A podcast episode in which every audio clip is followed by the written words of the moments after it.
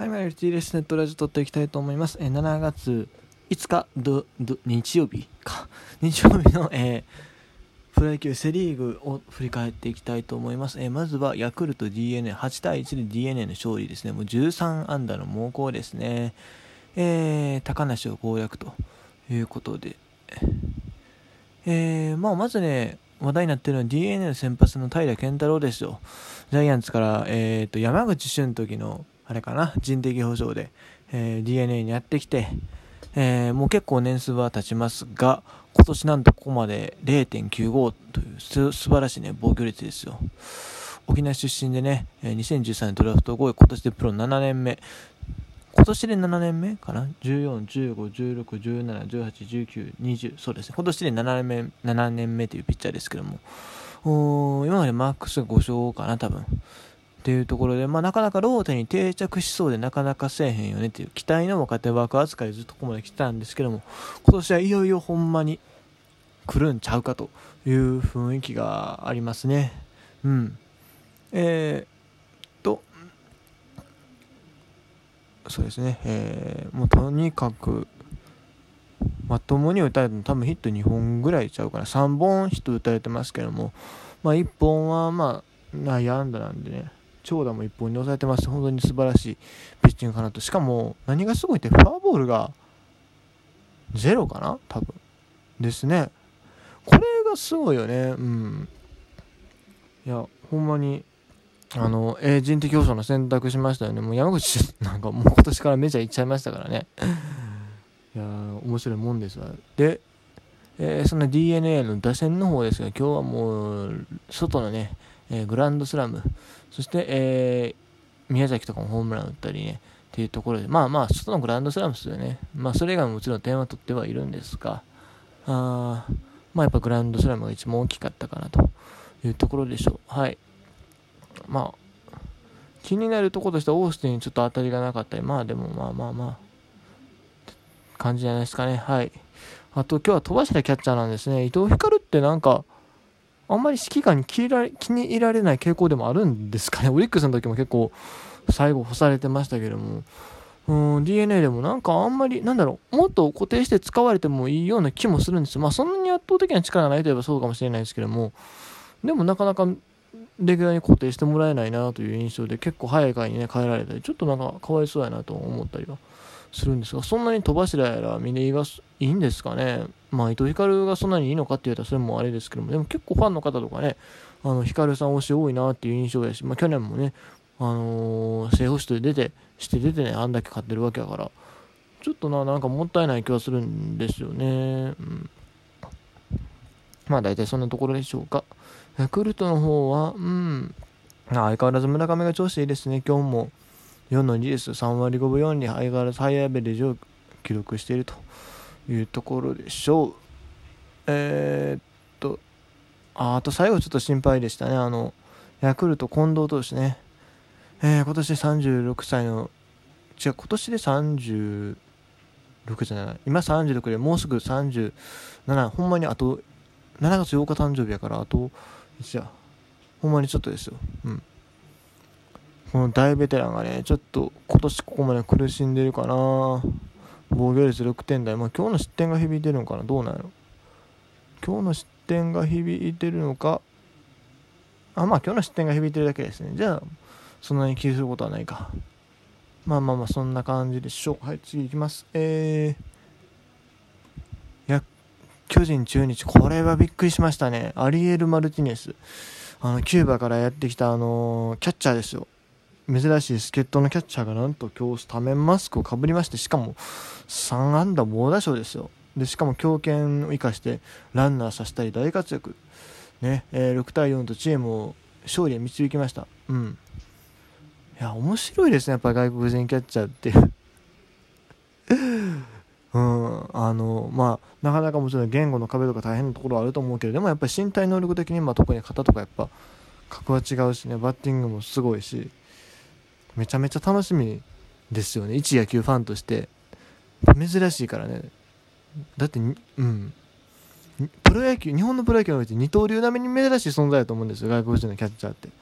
だから彼がどこまでやるのかっていうのは純粋に興味がある。あとは、えー、そうですね。あ、福田今日打ってますね、4の2と。なかなか、ちょっとここまで叩かれ気味でしたけど、ファンから。あとはビシエドが相変わらず調子いいと、今日も2本のホームラン。素晴らしいね。あとは、セカンド阿部が今日は休みでしたね。溝脇が代わりに出てヒットを1本、スリーベースを打ってますというところですかね。京田がちょっと上昇してきたな。心配やな。まあ心配なんですけど、まあ今日5打席凡退したから、まあ打率が下がってるだけの話かな。まあこの時期の打率なんてすぐにね、あの、アップダウンするんでね。えー、そして梅津ですよ。梅津今日4の、4の2違う。3の2ですよ。ピッチャーのくせによう打つの多いよね、今年はほんま。まあ、DH をね、あの導入するとかいう話が出てるからか、ピッチャーのバッティングのモチベーションがすごく向上してるような気がしますね。まあ、実際データで見てどうか分かりませんけども。あと、え、ー、と、ピッチングの方はね、まあ、梅津がちょっとなんか途中いろいろあったらしいですが、6回3失点のクオリティスタートと。で、その後、福、マルティネス、ライデルね、ライデル・マルティネス、えー、岡田とつないで、えー、まあ、合計4失点で抑えましたと。一方、ジャイアンツの方今日サンチェス、先発だったんですが、ここまで2戦と違って、えー、今日は、え2イニングで3失点ということで、原監督は早々に見切りをつけました。まあ、その後ね、まあ、保力は良かったんですけど、宮国がね、ちょっとあんまりだったということで、えー、結局、まあ、この系統は実らなかったわけですけど、まあでも、原監督はやっぱ動きは早いよね。なんならバッテリーごと変えましたからね、住谷も変えちゃってね。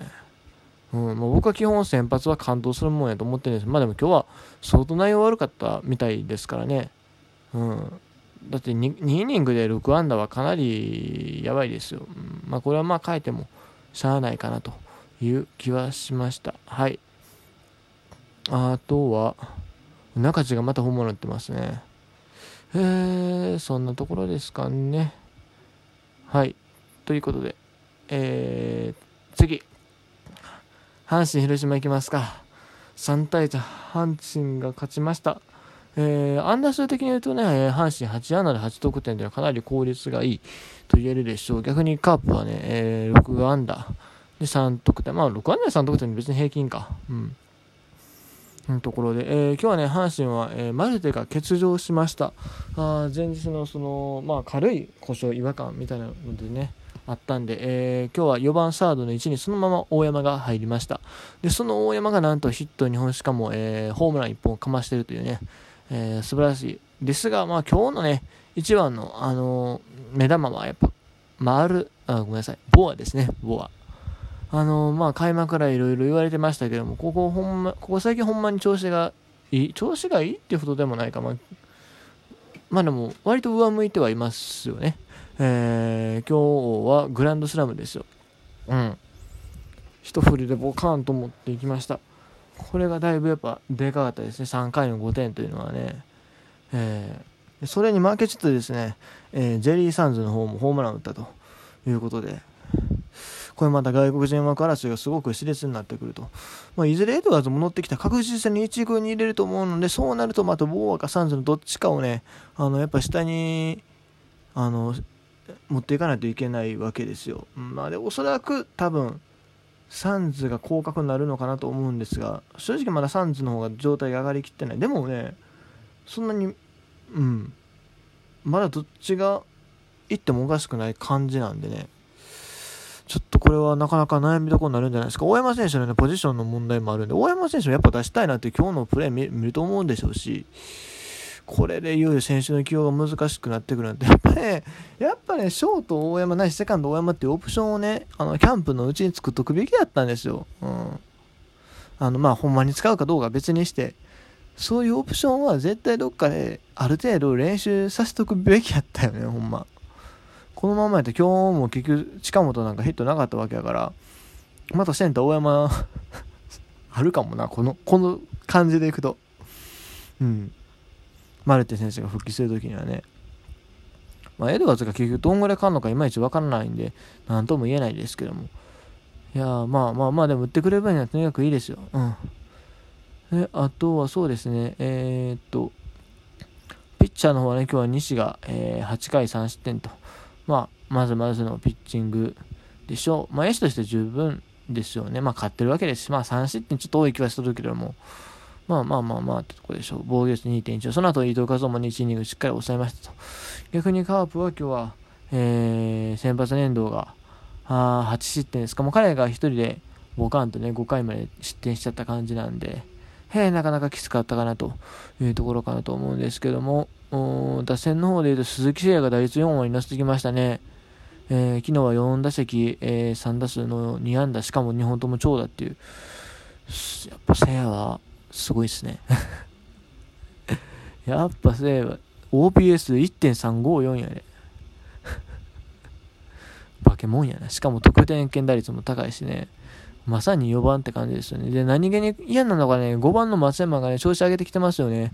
えー、怪我で出遅れてましたけど、3割8分1厘、えー、昨日もね、4の2でタイムにも打ってますから、ちょっとまた明日心配ですね。はあの明日はね、阪神広島だけ試合あるんですよ。金曜日のあの、雨の順延の部分がある。まあ、できてるかどうか知りませんけども。ということで、えー、明日の先発は中田健一とカープが床田。で、床田はね、結構阪神戦で相性がいいらしいんやけど、今年ここまでちょっと苦しんでるということで、まあ、明日がほんまに、あのー、阪神の、その調子の良さを占うところになってくるかなというふうに思います。明日勝てば割と本物なんじゃないかなと。今の調子の良さっていうのはね。逆に明日負けたら、あまだまだ、あの、うん、調子が上向いてきたと言い切ることはできないかなと。あくまでもその広島に、あのー、2連勝できたのはたまたまっちゃあれやけども、そういうところがあったんじゃないかなという風になると思うんでね。まあ、とにかく、あのー、月曜日、試合があればしっかり勝ち取ってほしいなというふうに思います。ということで、えー、今日のネットラジオこの辺で終わりたいと思います。以上、T でした。